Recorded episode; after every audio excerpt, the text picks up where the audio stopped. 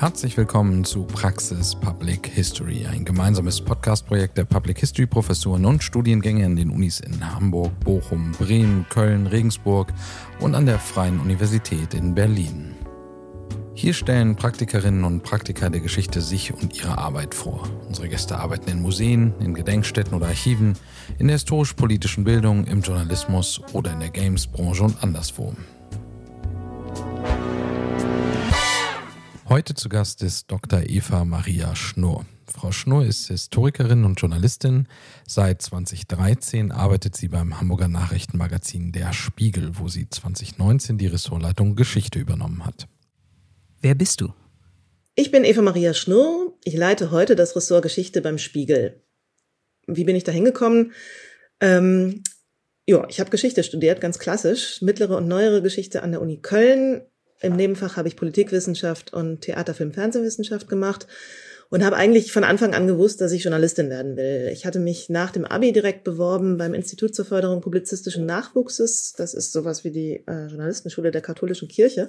Die haben eine ganz coole Ausbildung, die studienbegleitend ist, wo man ähm, in den Semesterferien zum Teil Seminare hat, aber zum Teil eben auch Praktika macht. Und ich habe dann eben dort, bin da genommen worden, habe Praktika gemacht, am Anfang ganz klassisch in Regionalzeitungen, Lokalzeitungen, ähm, habe dann während der Semesterferien eigentlich immer irgendein Praktikum gemacht ähm, und ähm, mich dann nach, den, äh, nach dem Abschluss 2001 war das bei der Nannenschule beworben und bin dann da genommen worden war dann von 2001 bis 2003 in dieser Ausbildung in der Nannenschule, habe da auch ganz querbeet auch gar nicht jetzt speziell Geschichtsjournalismus gemacht, sondern ähm, dachte damals noch, dass ich Kulturjournalismus machen möchte, weil mir das äh, damalige Feuilleton der FAZ so gut gefallen hat und habe ganz viel ähm, Stationen im Kulturbereich gemacht. Dann war ich 2003 fertig. Hm, das war so eigentlich ja nach der ersten großen Medienkrise das heißt, ähm, Festanstellungen waren rar und wir haben uns dann mit unserer Journalistenschulklasse überlegt, dass wir uns mehr oder weniger gemeinsam selbstständig machen. Also jeder auf eigene Rechnung, aber ähm, äh, als Verbund, als Marke auftreten. Wir haben dann den Journalistenverbund Plan 17 gegründet.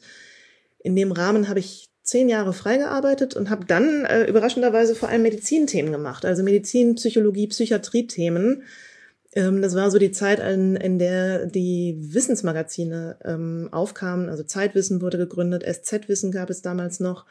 Und für die habe ich ziemlich viel gemacht, für den Stern, fürs Handelsblatt.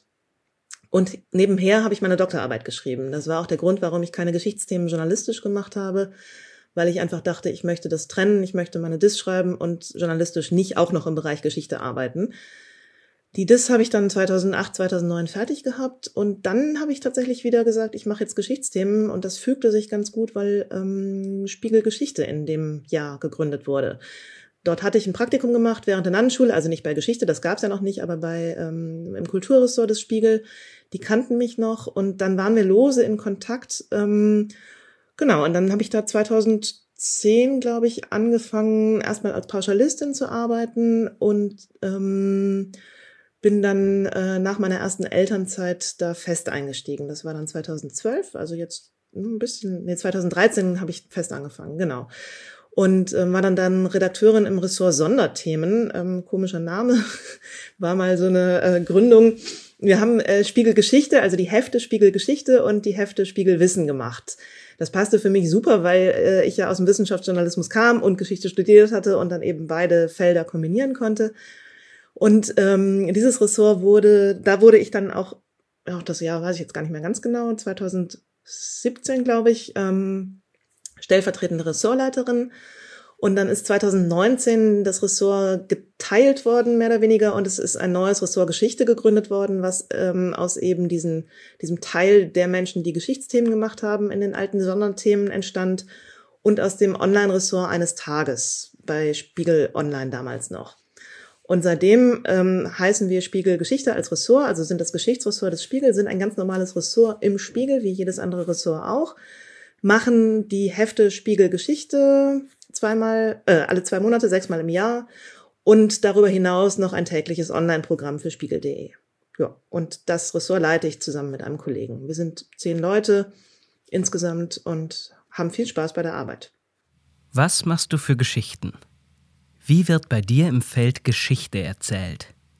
Ganz unterschiedlich, ähm, wie wir Geschichte machen. Also wir haben ja zwei Ausspielarme, wenn man so will. Einmal sind es die Geschichtshefte. Die sind mh, mm, ja speziell. Die sind monothematisch. Da sind äh, Pi mal Daumen 20 größere Geschichten drin, plus noch kleinere Formate, die wir entwickelt haben für diese Hefte. Und da machen wir uns ziemlich viel Gedanken schon am Anfang oder am Ende eines Jahres für die Jahresplanung, wie wir ein gutes Programm hinkriegen. Wir versuchen, ähm, klassischerweise haben wir, früher haben wir ganz viel so Epochen gemacht, also das Kaiserreich oder die DDR oder die Weimarer Republik und sowas, also so ein bisschen klassisch, wie man es aus den Schulbüchern kennt. Da haben wir aber auch ganz viel schon von gemacht und wir experimentieren auch immer mal wieder mit neuen Ansätzen, einfach auch, weil wir das Gefühl haben, dass das Publikum dieser Hefte sich ändert. Wir haben jetzt im vergangenen Jahr ähm, relativ viel Querschnittsthemen gemacht, ähm, hatten jetzt zuletzt zum Beispiel eine Geschichte der Sexualität von der Antike bis heute. Ähm, und bei dem Thema kann ich erzählen, wir sind da natürlich drauf gekommen, weil das Thema Sexualität mit den ganzen Debatten um Transpersonen, um ähm, Gendersprache, wenn man so will, in Anführungs dicke Anführungszeichen bitte, ähm, äh, weil das äh, ein aktuelles Thema ist und wir einfach merken, dass diese Themen, wenn man die historisch zurückdreht, dass das die Leute interessiert. Also so ein bisschen diese Frage beantworten, wie wurden wir zu dem, wo wir stehen, woher kommen wir, ja, was sind die Wurzeln dessen, was wir heute wahrnehmen. Und ähm, da haben wir uns eben dieses Thema Sexualität und, ähm, angeguckt und haben das dann so ein bisschen zugespitzt auf diese Frage, wie es am Ende auch heißt, Lust und Macht. Also die Frage, wie Politik, wie gesellschaftliche Strömungen eben auch ähm, sich auswirken auf den Umgang mit Sexualität. So, das ist zum Beispiel so ein ähm, Thema gewesen und das haben wir dann eben aufgefächert in 20 verschiedene Geschichten. Fängt an, gibt eine Geschichte darüber, wie Kaiser Augustus bei den Römern versuchen, versuchte, das recht ausschweifende Sexualleben seiner Untertanen einzudämmen, was nicht funktioniert hat. Wie das aber, wo man aber eben sehr schön sieht, wie politisch das Thema immer schon war ähm, wir haben dann Geschichten, also querbeet, ne? Geschichten über, wie der Begriff oder wie die Idee der Vergewaltigung entstanden ist, relativ spät. Wir haben Geschichten, wie man in der frühen Neuzeit mit ähm, interse intersexuellen Menschen umgegangen ist, nämlich sehr viel, ähm, ja, eigentlich äh, erstaunlich liberal, muss man aus heutiger Sicht sagen. Das hat die Menschen damals nicht so gewundert, wenn Frauen sich in Männer verwandelt haben. Umgekehrt vielleicht schon eher, aber das war jetzt nicht so weiter verwunderlich damals. Oder ähm, dann haben wir eine Geschichte über ähm, die Verfolgung von angeblich sexuell zu aktiven Menschen in der DDR ähm, durch den Staat.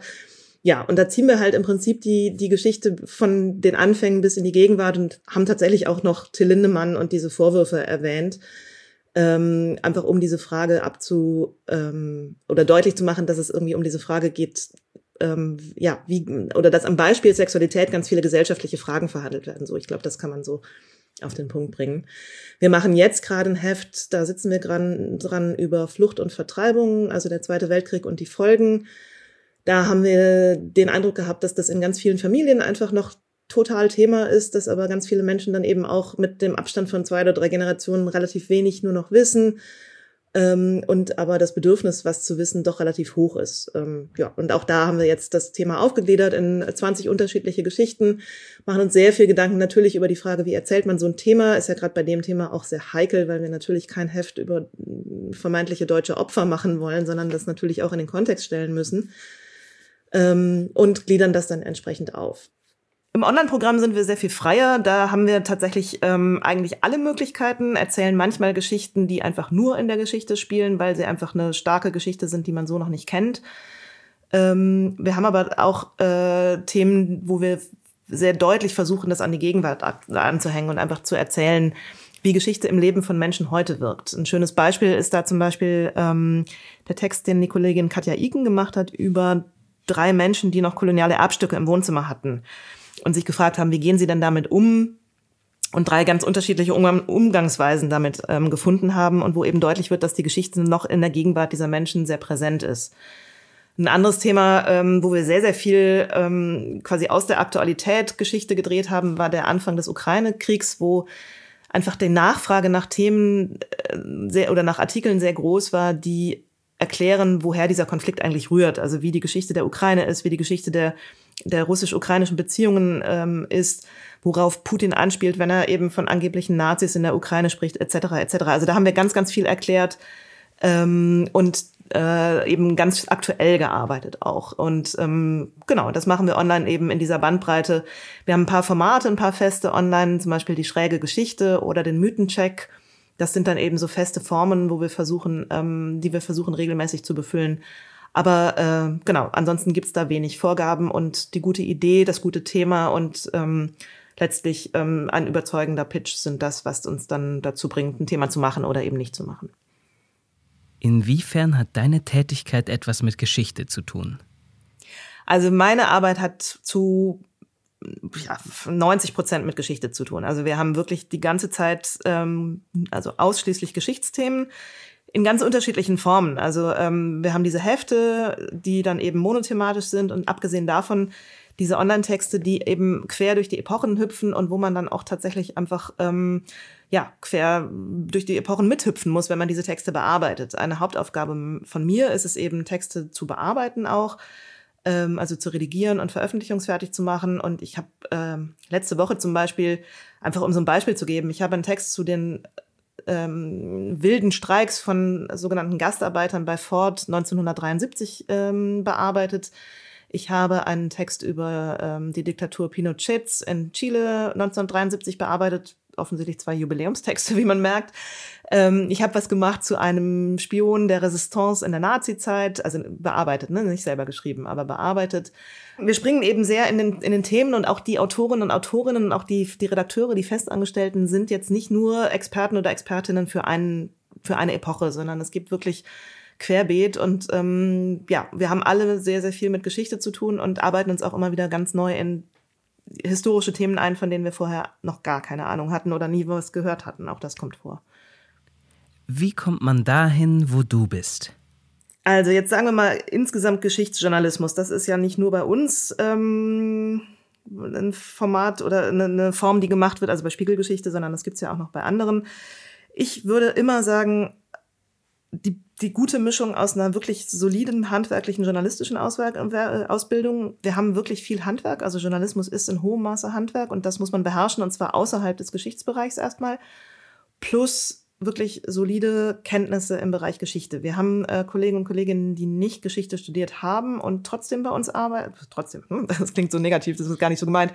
Ähm, und, und, und bei uns arbeiten, einfach weil sie sich total in dieses, äh, also in diesen, in diesen Bereich Geschichte reinhängen und äh, sich dafür interessieren. Und wir sind eben auch nicht, wir haben keinen wissenschaftlichen Angang, sondern wir sind Journalisten und Journalistinnen. Deswegen ist eigentlich dieser handwerkliche Bereich immer noch ein Ticken wichtiger als der fachliche. Der fachliche muss dazukommen.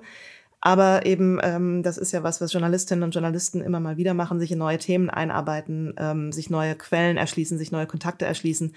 Das ist ein eigentlich übliches ähm, Arbeiten im Journalismus. Das Handwerk dahinter muss stimmen. Genau. Und ich würde da, also die Ausbildungen sind halt klassisch irgendwie ein Volontariat. Ähm, das muss auch nicht unbedingt bei einem Geschichtsmedium sein, sondern ähm, da würde ich wirklich immer sagen, das klassische Ausbildungsmedium, ähm, Tageszeitung, wo immer man irgendwie einen Platz kriegt, ist, ist sinnvoll, das zu machen. Tageszeitung ist tatsächlich einfach, weil man da so unglaublich viele Formen lernt und eben das Handwerk wirklich von der Pike auf lernt, immer noch empfehlenswert, würde ich sagen. Ähm, gibt natürlich dann auch andere Bereiche, äh, genau, Online-Journalismus, ähm, äh, genau, in Online-Medien kann man natürlich auch ähm, an, einsteigen mit einem Volontariat. Journalistenschule ist auch auf jeden Fall gut. Ähm, Praktika wichtig, unbedingt machen, üben, üben, üben. Aber auch da macht es total Sinn, nicht direkt beim Magazin und beim Geschichtsjournalismus ähm, anzufangen, wenn man dahin möchte, sondern wirklich ähm, erstmal sich journalistische, äh, ja, sich das journalistische Handwerk anzueignen. Also auch da möglichst Tageszeitungen wirklich rausgehen, ähm, Geschichten mitbringen, vor Ort arbeiten, viel machen. Also da ist auch einfach die Möglichkeit, was zu machen, sehr viel größer, also Texte zu schreiben. Ähm, genau, und dann eben offen sein für andere Formate, ähm, andere äh, mediale Zugänge, das kommt ja dazu und das spielt bei uns auch zunehmend eine größere Rolle. Aber diese klassische journalistische Ausbildung ist am Ende eigentlich ähm, ja, Print und Online, wo es dann doch irgendwie im weitesten Sinne um Texte geht, äh, relativ ähnlich. Wie sieht dein Arbeitsalltag aus?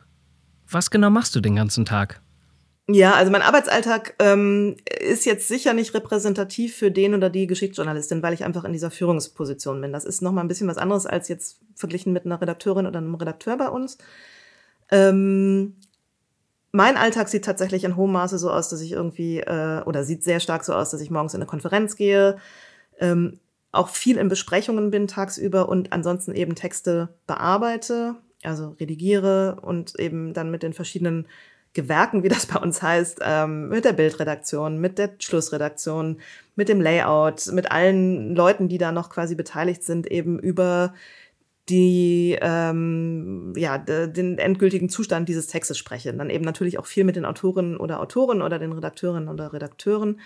Ähm, ja, und ähm, dann eben über Themen spreche. Wenn jemand eine Themenidee hat, mit denen telefonieren, gucken, wie dreht man die Themen. Ähm, ja, da ist viel Organisation dabei. Texte schreiben tue ich ab und zu noch, ähm, nicht mehr sehr viel, weil das einfach keine Zeit findet. Ähm, ich würde aber sagen, wenn man ähm, den Job eines Redakteurs oder einer Redakteurin bei uns hat, dann ist man den ganzen Tag eigentlich damit beschäftigt, Bücher zu lesen, Bücher zu lesen, Bücher zu lesen. Das finden auch viele ganz, ganz, ganz toll. Dann zu telefonieren natürlich mit ähm, Experten, Expertinnen, hinzufahren zu Experten, Expertinnen. Eine Kollegin war gestern in Dänemark, hat sich da ein Museum neues angeguckt. Auch sowas spielt natürlich eine Rolle. Und dann zu schreiben am Ende. Also da ist dann sehr viel mehr die praktische Arbeit eben mit den Themen ähm, im Vordergrund, als das bei mir noch so ist. Was muss ich können, um da zu arbeiten, wo du arbeitest? Also das, was wir uns, was optimal ist, ist eben wirklich eine ganz, ganz solide journalistische Ausbildung mit irgendwie der Möglichkeit und der Fähigkeit, da auch flexibel und schnell vor allem verschiedene ähm, Formate zu befüllen. Ähm, plus solides historisches Wissen, also das eine Kenntnis in dem Feld, im Bereich, wen, wer sind die wichtigen Leute, wer forscht zu welchen Themen das weiß man jetzt nicht alles aus dem Kopf, aber man weiß, wo man guckt, ähm, das Übliche, ne? Und man weiß auch, wie man die Leute dann beurteilt und ob man, wie man rausfindet, ob die tatsächlich so viel können, wie man denkt oder nicht. Und ob das gute Gesprächspartner oder Partnerinnen sind. Ähm, und man muss natürlich einfach ähm, sehr stark das Aktuelle im Blick behalten. Also einfach äh, in der Welt leben, sich interessieren für Dinge, die gerade ak aktuell sind, sei es in der politischen Entwicklung, aber auch ähm, sowas wie Lebensgefühl, Lifestyle, Popkultur angeht auch das muss man auf dem Schirm haben, um dann eben wieder gucken zu können, wo kann man da eventuell einhaken und es historisch ähm, ja, erklären, zurückdrehen oder irgendwie mit einem Thema anknüpfen. Was sind die Besonderheiten der Medien, mit denen bei dir Geschichte gemacht wird? Also wir haben äh, sicher zwei Herausforderungen, was unser Medium angeht. Das eine ist, dass wir ein Printmedium haben mit den Heften. Ähm, wir wissen alle, dass die Printmedien in, ja, in einer Krise ist, aber dass zumindest irgendwie die, die Kaufzahlen bei Print zurückgehen. Das tun sie bei uns auch, aber sie sind dann doch erstaunlich stabil in den vergangenen Jahren. Ähm, was, ja, ich sag immer ein bisschen, wir sind ein bisschen die Schallplatte des Printjournalismus. Also wir haben ein ähm, offensichtlich Publikum, was diese Themen mag und was diese Themen auch liest. Ähm, wir wissen aus Befragungen auch, dass die Leute äh, diese Geschichtsmagazine auch durchaus wechselhaft lesen. Also diese lesen jetzt nicht nur Spiegelgeschichte, sondern die gucken eben auch nach den Themen und schauen dann, was sie interessiert. Ähm, aber das Publikum scheint relativ stabil zu sein. Und ähm, wir glauben auch weiter an diese Printhefte, weil die eben äh, mit dieser Monothematik dann doch nochmal was ganz anderes können und auch eine ganz andere ähm, ja eine ganz andere, ein ganz anderes Lesebedürfnis, wenn man so will, erfüllen, als das ein Online-Medium kann. Also wir wissen von den Leuten, dass sie wirklich das so als Genussmedium lesen und es zum Beispiel sich kaufen, um damit eine lange Zugfahrt ähm, zu überbrücken oder um äh, am Wochenende das Handy auszumachen, sich aufs Sofa zu setzen und mal wirklich so in ein Thema einzusteigen. Also letztlich ähnlich wie man ein Buch liest, aber dann eben doch mit diesem etwas journalistischen an, journalistischeren Angang, den wir haben. Ähm, Genau, und dann ist die Herausforderung aber, dass die Themen, also wir, wir nutzen eigentlich alle Themen, die wir für die Hefte machen, auch auf spiegel.de. Das heißt, wir müssen von vornherein schon auch so denken, dass wir das Gefühl haben, die funktionieren auch in dem Kontext dieses Nachrichtenumfeldes auf spiegel.de. Ähm, was auch wieder dazu führt, dass es irgendwie ähm, gut ist, wenn es einen aktuellen Hintergrund oder einen zumindest latent aktuellen Hintergrund gibt, wenn es ein Interesse der Menschen für diese Art von Themen gibt. Ähm, und die spielen wir dann eben auch auf spiegel.de aus. Und dann haben wir eben noch das ähm, tägliche Online-Programm, was dann eben noch dazukommt und wo auch die Herausforderung ist, dass man einen Platz findet, der eben auf dieser ähm, ja, sehr aktualitätsgetriebenen Seite von spiegel.de klar macht, warum Leute und NutzerInnen, die da eben vorbeikommen, sich jetzt ein Geschichtsthema durchlesen sollten und ähm, im optimalen Fall das auch noch kaufen sollten, weil die meisten unserer Texte hinter der Paywall stehen bei spiegel.de. Was würdest du Studierenden empfehlen, die gern später in deinem Feld arbeiten wollen? Ähm, wie kann man sich gut vorbereiten? Also Praktika, Praktika, Praktika, wirklich ganz viel ausprobieren. Der Journalismus ist ein Riesenfeld und es gibt auch in ganz vielen ähm, verschiedenen äh, Nischen sozusagen die Möglichkeit, Geschichtsthemen zu machen, würde ich sagen. Also wenn man aus diesem Geschichts, mit diesem Geschichtsbackground da rein möchte. Ähm, deswegen würde ich total ausprobieren, was ist das, was mir liegt. Ähm, das sind ja auch unterschiedliche Menschen, die zum Beispiel bei einer Zeitung arbeiten oder bei einem, beim, beim Fernsehen. Manchmal kommt man mit dem einen besser klar, manchmal kommt man mit dem anderen besser klar. Das muss man, glaube ich, einfach ausprobieren. Ähm, und auch natürlich ausprobieren, was liegt mir denn? Will ich lieber, also ich fand zum Beispiel Printjournalismus auch deswegen immer angenehm, weil man so ein bisschen von der Seitenlinie gucken kann, sich das beobachten kann, nicht so auffällig ist irgendwie. Wenn man mit einem Fernsehteam mit drei oder vier Leuten unterwegs ist, dann rauscht man in so einen Raum rein und ist gleich der Mittelpunkt des Gesprächs und das ist ein ganz anderer, eine ganz andere Art des Arbeitens.